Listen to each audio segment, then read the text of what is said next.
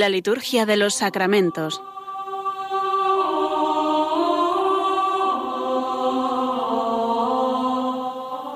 Con el Padre Juan Manuel Sierra.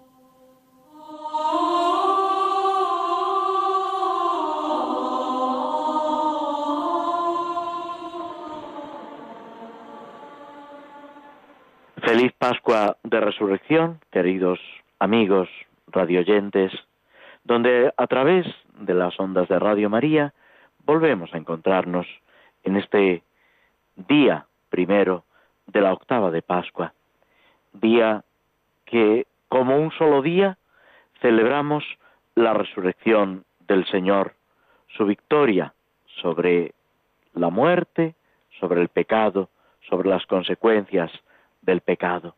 Ese grito, ese saludo, ha resucitado el Señor, verdaderamente ha resucitado.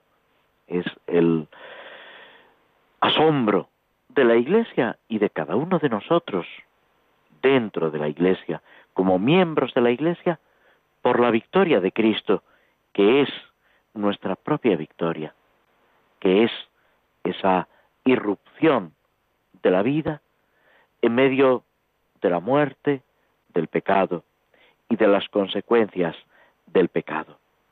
Durante toda esta octava de Pascua, la Iglesia no se cansa de repetir, aleluya, aleluya, aleluya.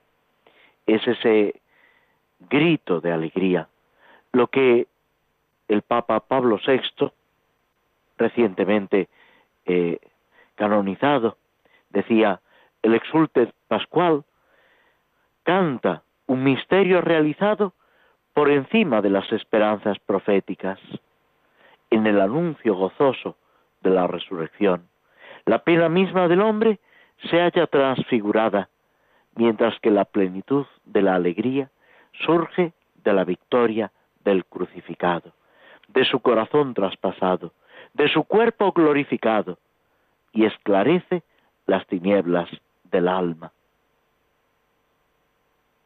es esa alegría pascual que es la presencia de Cristo que nos entrega el Espíritu Santo. Y así debemos caminar, avanzar, no apoyándonos en nosotros mismos, sino en la presencia de Cristo. En estos días también los evangelios de la celebración de la misa nos van presentando las apariciones del resucitado.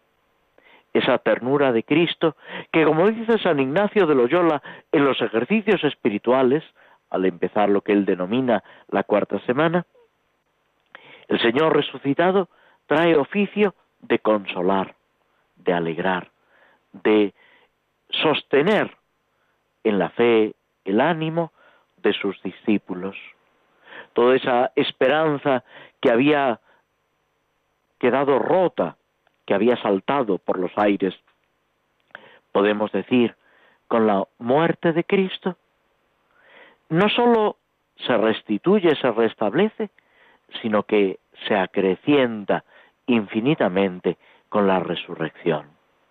Ese grito de la Iglesia en el exultet, en el pregón pascual, ¿De qué nos serviría haber nacido si no hubiéramos sido redimidos? Feliz la culpa que mereció tal redentor. Esa admiración y esa alegría por lo que Dios ha hecho en Cristo y a través de Cristo con cada uno de nosotros. La oración colecta del lunes de Pascua dice, oh Dios, que en este día, vencida la muerte, nos has abierto las puertas de la eternidad por medio de tu unigénito.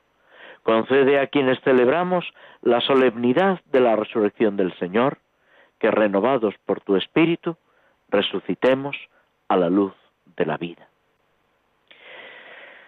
De igual manera, se expresa en los textos de la resurrección, del domingo de resurrección, del rito hispano-mozárabe, concretamente la oración admonicionis, Alegres el cielo y goce la tierra, ría el mar, brille el sol, vuelva la serenidad, se retira la peste, se amansa la tempestad, cesa la oscuridad. La cruz ha purificado el aire, la sangre ha dejado limpia la tierra, se transmutó el árbol del paraíso. El Dios crucificado ha redimido así al hombre, pero en lo que se refiere a lo inmutable de su majestad, lo ha hecho en cumplimiento de su misión por pura gracia. Porque, aunque experimentó el dolor, al preocuparse misericordioso de nuestra perdición, no asumió por ello una simple imagen de nuestro cuerpo vil, como si no pudiese socorrer a los suyos de otra manera contra la tiranía del adversario degenerado. Va por delante de los mismos vaticinios de los profetas, que habían de contemplarse con, complementarse con los milagros, tanto más cuanto que los que habían de ser liberados sabían sin ningún género de duda que la muerte provenía de la ofensa del primer pecador, no por la debilidad de lo instituido, sino por la maldad del pecado. Es ese grito de alegría, esa victoria de Cristo de la cual participamos todos. Que en estos días, a través de la liturgia de las horas, a través de la participación en la misa, disfrutemos de la presencia del Señor resucitado. Durante la octava de Pascua no se permiten otras celebraciones de santos, conmemoraciones, etc. Todo gira, lo decíamos hace unos instantes, como un único día en torno a la victoria de Cristo sobre la muerte. Y esa victoria es también nuestra propia victoria. Así debemos vivirlo, celebrarlo y enseñarlo. Y a ello se une la alegría por los nuevos cristianos, por todos aquellos que han recibido en el bautismo, en la vigilia pascual o en el mismo día de Pascua el sacramento de la regeneración, la vida cristiana, el ser hijos de Dios y miembros de la Iglesia, y nosotros, alegrándonos con ellos, recordamos nuestro propio bautismo y nos unimos en esa oración, en esa intercesión y en la acción de gracias por el don que hemos recibido, el ser hijos de Dios. Sois, dice San Pablo, hijos de Dios. Aún no se ha manifestado plenamente lo que llegaremos a ser pero ya somos hijos de Dios, redimidos por la sangre de Cristo. Y en el bautismo hemos muerto al pecado para resucitar a una vida nueva, para vivir esa novedad de la vida cristiana. Nos detenemos unos instantes escuchando algo de música que nos ayude a reflexionar, a caer en la cuenta de ese gran regalo que Dios nos ha hecho con la resurrección de Cristo, con la victoria del Señor y con nuestra propia victoria.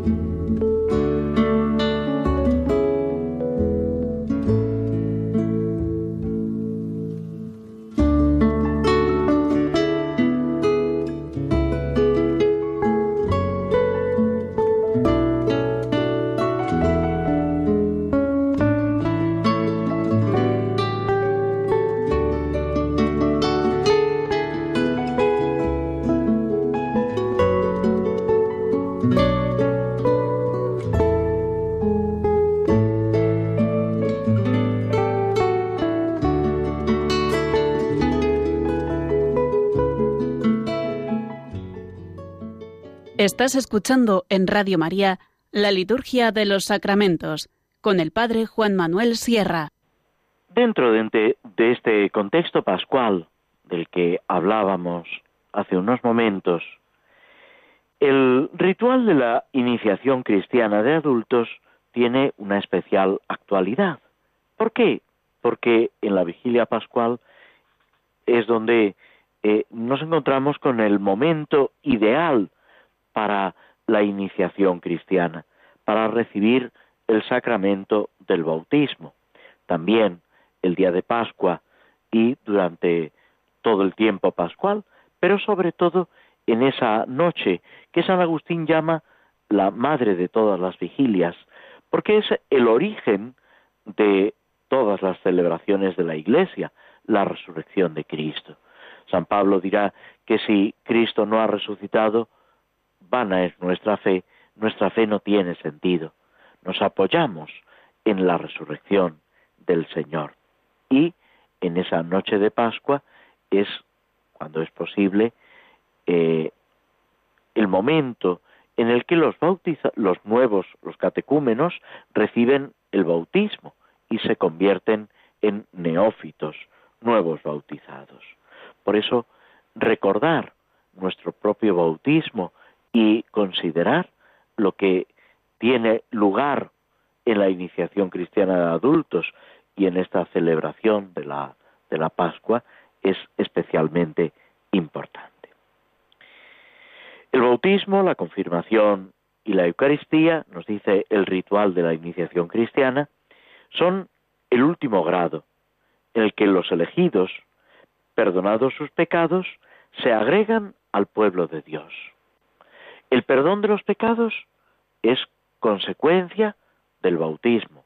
Tiene que haber, por supuesto, un arrepentimiento, una actitud de reconocer la propia limitación, la propia eh, miseria y abrirse a la acción de la gracia. No es necesario, por supuesto, la confesión antes de recibir el bautismo. No solamente no es necesario, sino que es imposible recibirla porque antes de recibir el bautismo no se puede recibir ningún otro sacramento. Otra cosa es reflexionar, hacer examen de conciencia, pedir interiormente a Dios que nos perdone o incluso charlar, comentar con un sacerdote, con el obispo, con el padrino, con un catequista. Todo eso está muy bien, puede ser una ayuda, pero no es el sacramento de la penitencia que no se puede recibir, porque no se ha recibido el bautismo. Es más, cuando los padres de la Iglesia, los autores de los primeros siglos, hablan de la penitencia, lo presentan precisamente como un segundo bautismo, entre comillas, como una reconciliación costosa, ardua, difícil. Mientras que el bautismo es ese camino sencillo, apacible, podemos decir, mediante el cual Dios nos da por Cristo en la Iglesia esa participación de la vida divina, esa filiación divina, esa inhabitación de las tres divinas personas y del Espíritu Santo. Uno recibe primero el bautismo, luego la confirmación, que viene a prolongar, a ratificar el bautismo y aporta esa acción del Espíritu Santo para alcanzar la plena madurez y el testimonio de la vida cristiana, esa enseñanza a los demás, esa evangelización con obras y palabras, y culmina en la Eucaristía como el alimento con el que nos unimos a Cristo, nos encontramos con Cristo presente en el sacramento, como se dice, en cuerpo, alma, humanidad, divinidad, todo el misterio de la persona de Cristo. Esto, este paso, estos sacramentos, esta adopción de hijos de Dios por el Espíritu Santo, llega, lleva a plenitud todas las promesas del Antiguo Testamento. Todo lo que los profetas, también se hablaba antes en la oración del rito hispano-mozárabe y en el texto del Papa Pablo VI sobre la alegría, todo lo que Dios ha ido preparando y anunciando en los profetas llega a su culminación y podemos decir que es una culminación que excede, sobreabundante, que rompe todos los moldes que nosotros con nuestra imaginación, con nuestra mentalidad podíamos elaborar.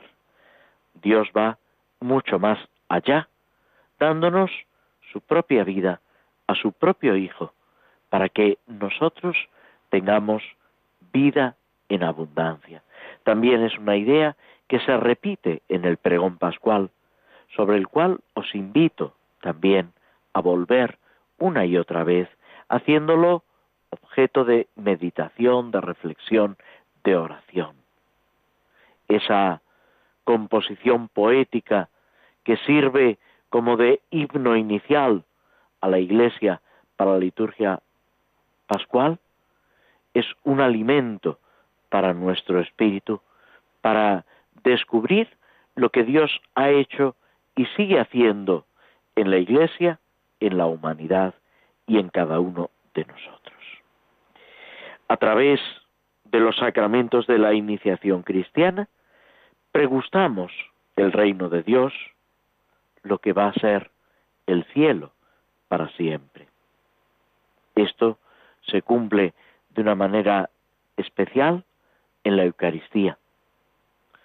Ya Jesús, en el capítulo sexto de San Juan, en ese largo discurso que sigue a la multiplicación de los panes, en el discurso en la sinagoga de Cafarnaúm, todo el capítulo sexto del evangelista San Juan, reflexiona y enseña cómo es a través de la Eucaristía, cómo podemos participar de la vida eterna, del ser de Dios, de la vida de Dios. Pero es importante, es necesario, podemos decir, alimentarnos del cuerpo y de la sangre de Cristo. Después el ritual se ocupa de la celebración del bautismo de adultos, que se inicia con la bendición del agua y la profesión de fe en relación con el rito del agua y que llegará a su punto culminante precisamente pues con esa efusión o inmersión en agua y la invocación de la Santísima Trinidad, de las tres personas, Padre, Hijo y Espíritu Santo.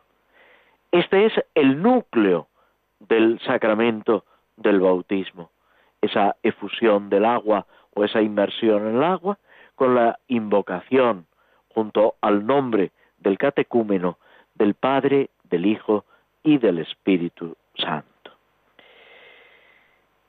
Ha precedido la bendición del agua, que es ya una invocación de la Santísima Trinidad.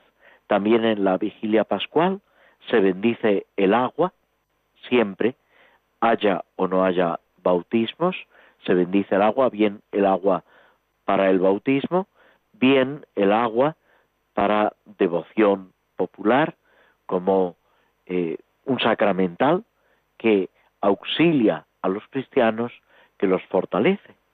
Santa Teresa de Jesús hablaba y encomiaba el valor del agua bendita como algo que purifica, que defiende de las asechanzas del maligno y que nos fortalece, podemos decir, para seguir adelante.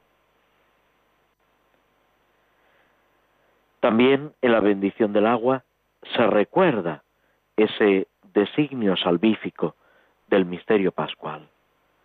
Todo lo que Dios ha ido realizando en la historia de la salvación, que le da ese valor de signo de fe al agua bendecida que hace que ya no sea sólo un elemento natural con unas evocaciones, sino que sea realmente signo de la fe portadora de esa gracia del Señor por voluntad explícita del Señor, por esa acción de Dios a través de la Iglesia, que llega hasta cada uno de nosotros.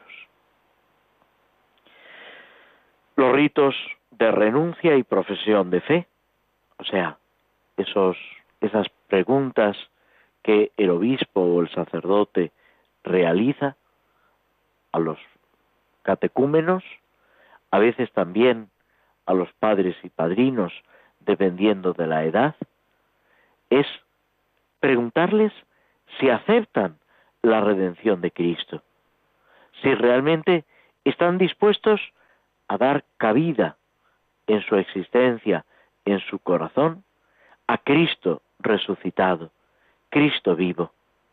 Es el grito unánime, podemos decir, de la Iglesia en el día de resurrección, para el cual necesita nuestra voz, nuestros labios, nuestro corazón, nuestro entendimiento. Cristo está vivo. Cristo está vivo. Cristo está vivo. Y está vivo para no morir ya nunca más. Está vivo para comunicarnos la verdadera vida y hacernos partícipes, ya aquí y ahora, con todas las limitaciones que queráis, pero aquí y ahora de la eternidad, de ese don que recibiremos, lógicamente, en plenitud en el cielo. Esa confesión de la fe de los que van a ser bautizados se debe hacer de una manera consciente, libre, asumiendo ese compromiso, queriendo recibir el don de Dios, ese regalo de Dios mismo, que es el mismo, con su fe, con la confianza en Dios, a quien aquí no vemos plenamente, no vemos cara a cara, pero sabemos que camina a nuestro lado, que nos protege, nos guía e intercede por nosotros. Después de confesar la fe en el misterio pascual, se acercan los catecúmenos a recibir el misterio. Ese misterio que se significa en el agua y en la invocación de la Santísima Trinidad y que nos constituye en hijos de adopción y miembros del pueblo santo de Dios. Es por la ablución del agua, por lo que sí significa esa participación mística en la muerte y en la resurrección de Cristo. Entramos a formar parte de su pueblo. Y uno dirá, bueno, ¿y por qué ese, ese signo arbitrario? No es un signo arbitrario, es una decisión de Cristo, que ha instituido el sacramento, que tiene poder para instituir los sacramentos y realmente lo ha hecho así. Y la Iglesia no se considera con poder, con capacidad para modificar esa celebración, esa estructura del sacramento. Eso sí, nos da fuerza, apoyo, empeño, para que también nosotros comprendamos, dice San Pablo, la vocación a la que hemos sido llamados, la grandeza de nuestro ministerio, el don de Dios que debemos acoger en nuestro corazón y al que debemos responder con generosidad. Y estamos así, inmersos plenamente en la vida cristiana, en el ser cristianos, que no es otra cosa que ser de Cristo, que estar unidos a Él, aquí y ahora y por toda la eternidad. La ablución del agua, ya sea por infusión, ya sea por sumersión, por inmersión, significa esa mística participación en la muerte y en la resurrección de Cristo. Lo mismo que Cristo ha muerto y ha resucitado, el nuevo bautizado se sumerge en las aguas para morir al pecado y resucitar como niño a nueva vida. Y es importante vivirlo, celebrarlo de esta manera, dándole gracias al Señor y pidiéndole su ayuda y su nombre. Ese nombre que como cristianos invocamos ya para siempre. Luego, dentro de los ritos del bautismo, viene la unción. La unción del crisma, que significa el sacerdocio real de los bautizados y su adscripción en la comunidad del pueblo de Dios. La vestidura blanca que el nuevo catecúmeno, el nuevo cristiano, mejor dicho, el neófito recibe, significa el sacerdocio real de los bautizados que por Cristo, con Él y en Él se ofrece al Padre, y al mismo tiempo su ascripción en la comunidad del pueblo de Dios. La vestidura blanca es signo, y así se dice, las palabras que acompañan el gesto de entrega, de imposición de esa vestidura blanca, es signo de tu nueva dignidad, de tu dignidad de cristiano. Encendido el cirio en la noche de Pascua, conservado durante toda la octava de Pascua en el presbiterio y que después de Pentecostés pasa a ocupar un lugar destacado en el baptisterio, está expresando esa presencia del Señor resucitado, el león de la tribu de Judá que vence a la muerte. Y esa luz del cirio pascual se transmite a una vela de los padrinos o del nuevo cristiano, simbolizando esa luz que es Cristo, que desde este momento ilumina nuestras vidas de una manera especial. Es, podemos decir, todo un mundo en el que nos introducimos. Es esa irrupción de lo divino en lo, en lo humano y es esa invitación para que despojándonos del hombre viejo, nos sumerjamos para siempre en Cristo, el hombre nuevo que comunica la vida.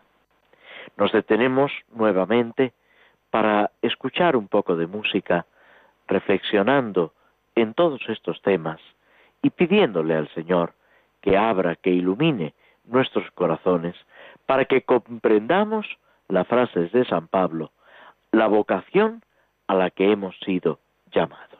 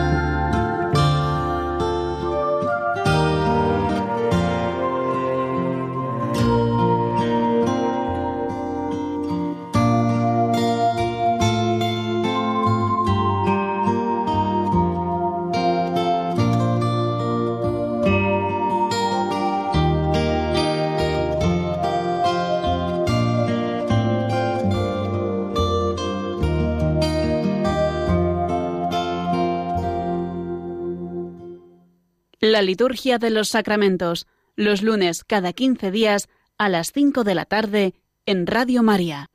Antes de continuar con el Salmo 21, tomamos una poesía de Prudencio, un poeta español de finales del siglo IV, principios del siglo V, notable por sus himnos, sus composiciones poéticas, no sólo en honor a Cristo, también a los mártires, a, la Iglesia. Esto es un himno a Cristo, luz del amanecer. Noche, tinieblas, nubes, turbulencia y confusión del mundo. La luz penetra, el cielo alborea. Cristo llega, retiraos. Herido por el dardo del sol, el velo oscuro de la tierra se desgarra, y con el rostro del astro reluciente, retorna ya el color a cada cosa. Así también nuestra ceguera y corazón, de fraude cómplice, rotas las nubes, al cabo descubierto, ante el reino de Dios recobran colores. A nadie entonces será dado ocultar cuanto de, oscuro piensa, mas los secretos del alma desvelados se aclararán con la mañana nueva. Está hablando de Cristo, utilizando esas imágenes del sol, el astro reluciente, el color, es esa victoria que ya en el Antiguo Testamento y en los comienzos del Nuevo se anuncia. Es el padre de Juan Bautista quien describe al Mesías, a Jesús, como el sol que nace de lo alto. De ahí también ese mirar hacia el sol naciente para hacer la profesión de fe, para celebrar al Señor resucitado. Esa alegría es con la que va a terminar el Salmo 21, que curiosamente nos habla de la pasión, del sufrimiento de Cristo. Esas palabras que el mismo Cristo utiliza en la cruz, con las que se inicia el Salmo, Dios mío, Dios mío, ¿por qué me has abandonado? Concluyen con un tono completamente distinto de alegría. Me hará vivir para Él, mi descendencia le servirá. Hablarán del Señor a la generación futura, contarán su justicia al pueblo que ha de nacer, todo lo que hizo el Señor. Es esa alegría por la ayuda, por el socorro que Dios nos está ofreciendo por esa victoria de Cristo que es también nuestra victoria. En los versículos segundo al decimosegundo se nos habla de ese dolor moral, la oscuridad de la fe. Dios mío, Dios mío, ¿por qué me has abandonado? Podemos decir que no hay nada más trágico que ese grito angustioso, que el mismo Jesús dirige al Padre en la cruz. Aparece también en el Salmo quinto, lo mismo que en el profeta Isaías, los rugidos o gruñidos del león. Mi oración no te alcanza. Es esa sensación de desamparo que muchas veces los santos, los místicos, han llegado a experimentar, que purifica, porque nos hace volver la vista a Dios, al único que puede sanarnos, que puede devolvernos esa dignidad de hijos de Dios. El justo siente esa situación extrema, piensa o llega a pensar que Dios no le escucha, como si Dios no existiera. Frases que han llegado a emplear incluso algunos santos, como Santa Teresa del Niño Jesús o Santa Teresa de Calcuta. Es el angustioso silencio de Dios. Hay también escritores, literatos, que hablan del silencio de Dios en el mundo actual. Unido a la oscuridad de la fe, nos lleva a esas montañas heroicas, porque realmente hay una dificultad en creer cuando no se siente, cuando no se experimenta, cuando las cosas no salen como a nosotros nos gustaría. Y sin embargo, en la prueba, en el combate, con el viento en contra, tenemos que afianzar nuestra confianza en el Señor. Que no nos tengan que decir, como en la aparición de estos días, Tomás, porque me has visto, has creído. Dichosos los que vean, los que crean sin haber visto. Esa recomendación y esa recriminación que Jesús le hace a Tomás, que Jesús resucitado le dirige al apóstol, vale también para nosotros. La fe no es un salvavidas para los momentos de peligro. La fe no suprime la dureza de la vida, la enfermedad, la muerte. La fe no es eso. Jesús mismo echa en cara a algunos de los judíos, me buscáis no porque creáis en mí, sino porque os saciasteis de pan.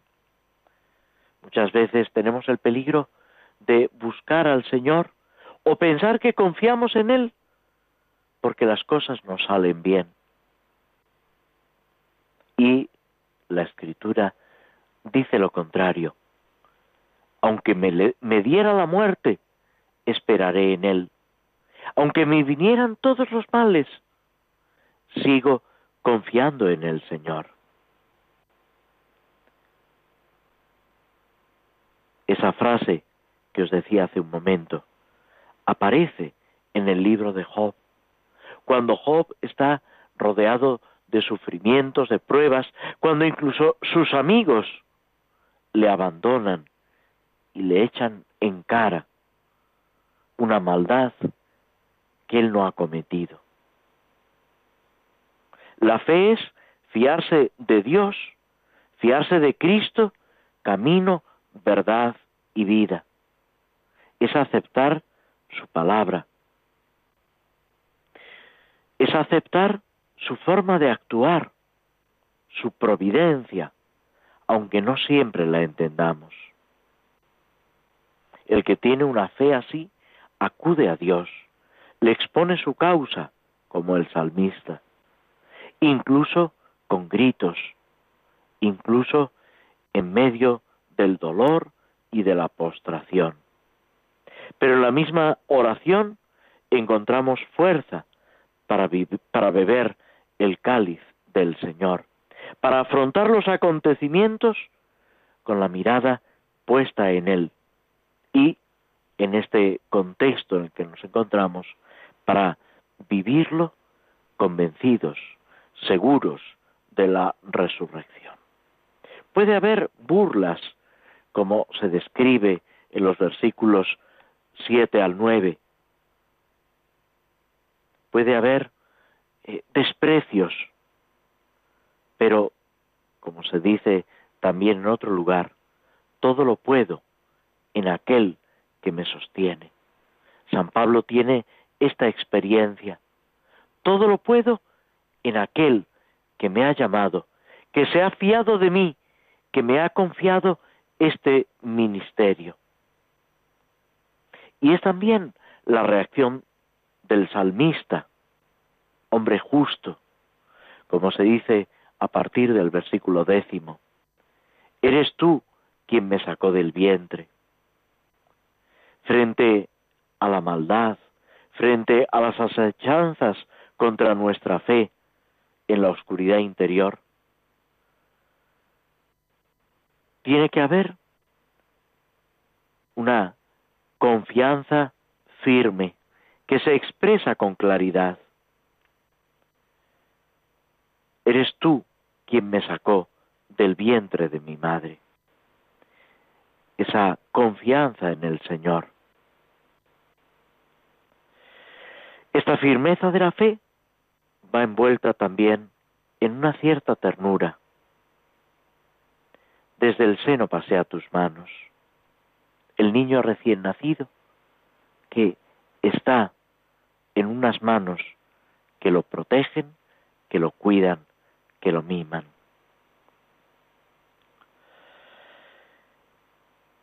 Es afirmar que Dios es nuestro Padre, que incluso antes de nacer no nos abandona, que tenemos que responder con una confianza ilimitada, tierna, a esa ternura de Dios que nos acompaña. Nos detenemos nuevamente pidiendo al Señor que nos ayude a comprender la hondura, la profundidad de su amor. May it be an evening star shines down upon you. May it be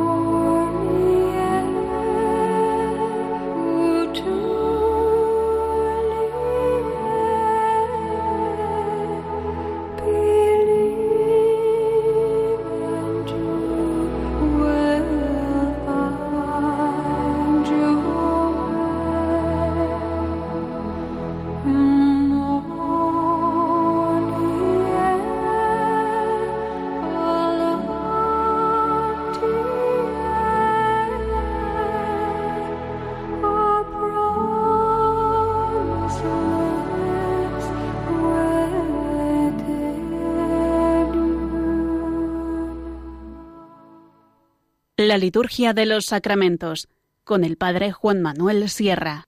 Esta melodía, este canto que acabamos de escuchar de El Señor de los Anillos de la película, eh, nos sirve de introducción, podemos decir, a esta última parte de nuestro programa, reflexionando sobre la obra de Tolkien, intentando hacer una lectura, podemos decir, espiritual, una aplicación de lo que ahí el autor nos está poniendo, de estas aventuras fantásticas, de este eh, sucederse los acontecimientos, que es también una imagen, aunque él no nos lo presenta así, de los avatares que se suceden en el mundo, en la historia de la humanidad, en la historia de la salvación y en nuestra propia historia.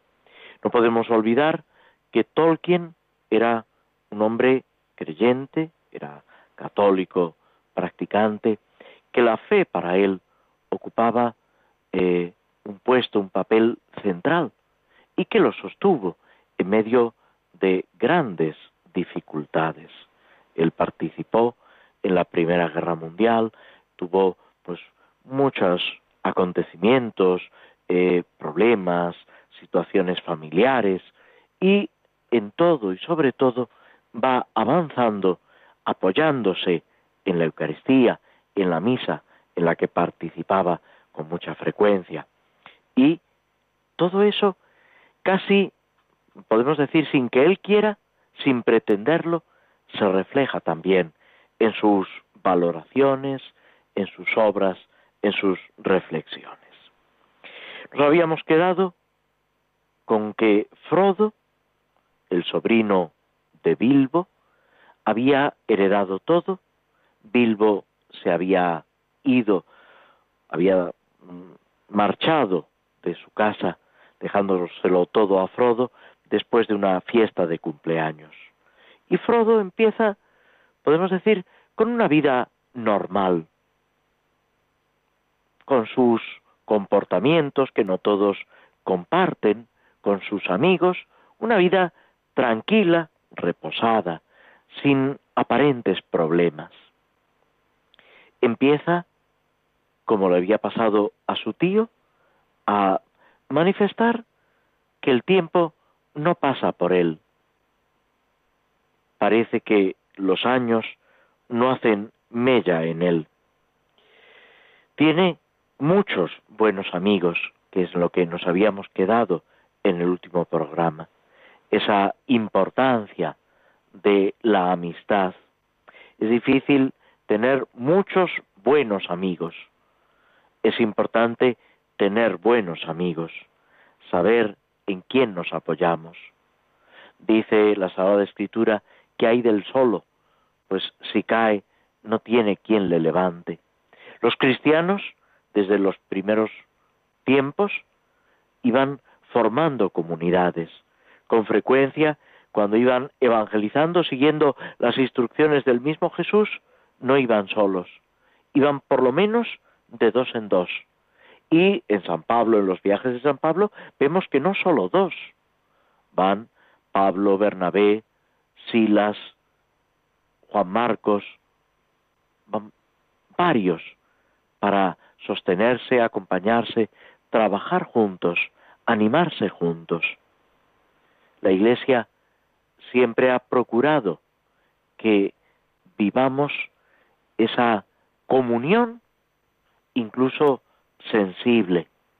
De ahí también en la vida religiosa, en la consagración a Dios, el, el desarrollo de la vida cenobítica, de vivir agrupados en cenobios, lo que luego serán monasterios, eh, casas religiosas, conventos, se puede llamar de muchas maneras que responden además a tipos concretos de vida, pero siempre con un apoyo en los hermanos.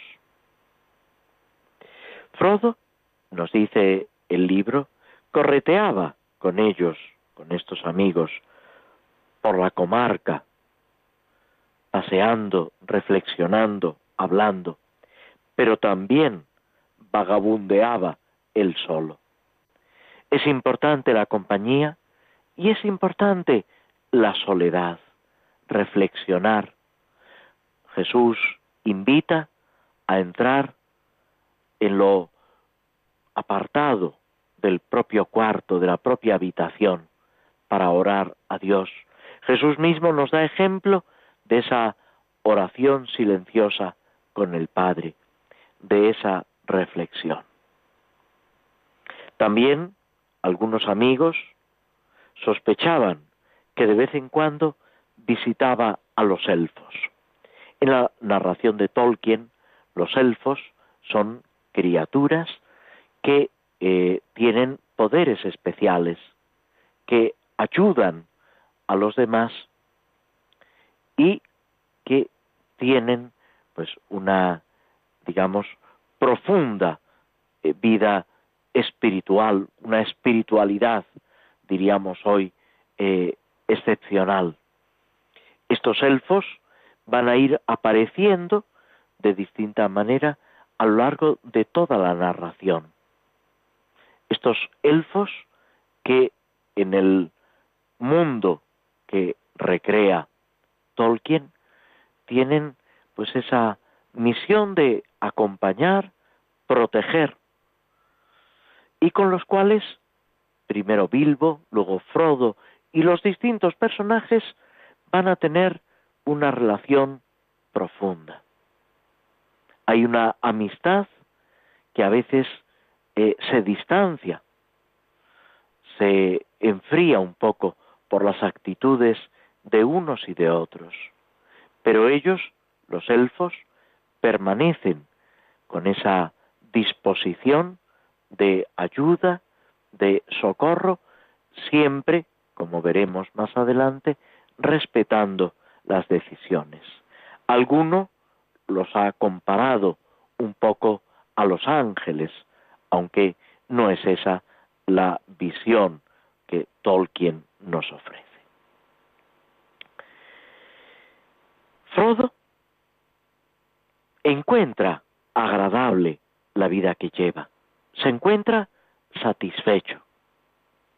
Y esto es importante también para nosotros, pero al mismo tiempo siente un deseo de más, como una especie de remordimiento por no haber seguido a Bilbo. Es curioso como eso también es, eh, si me permitís, un sentimiento tremendamente humano. El estar satisfecho, el encontrarse eh, tranquilo, contento, pero al mismo tiempo con un deseo de más. Y Dios se sirve de ese deseo de más para irnos guiando y conduciendo. Los mismos apóstoles lo van a experimentar. Y después del encuentro con Cristo resucitado, esta experiencia podemos decir que se intensifica. Nos detenemos aquí reiterando ese deseo de feliz Pascua, que viváis con toda intensidad esta octava de Pascua y esperando volver a encontrarnos, Dios mediante, a través de las ondas de Radio María en el tercer lunes de Pascua. Hasta entonces, muy buenas tardes.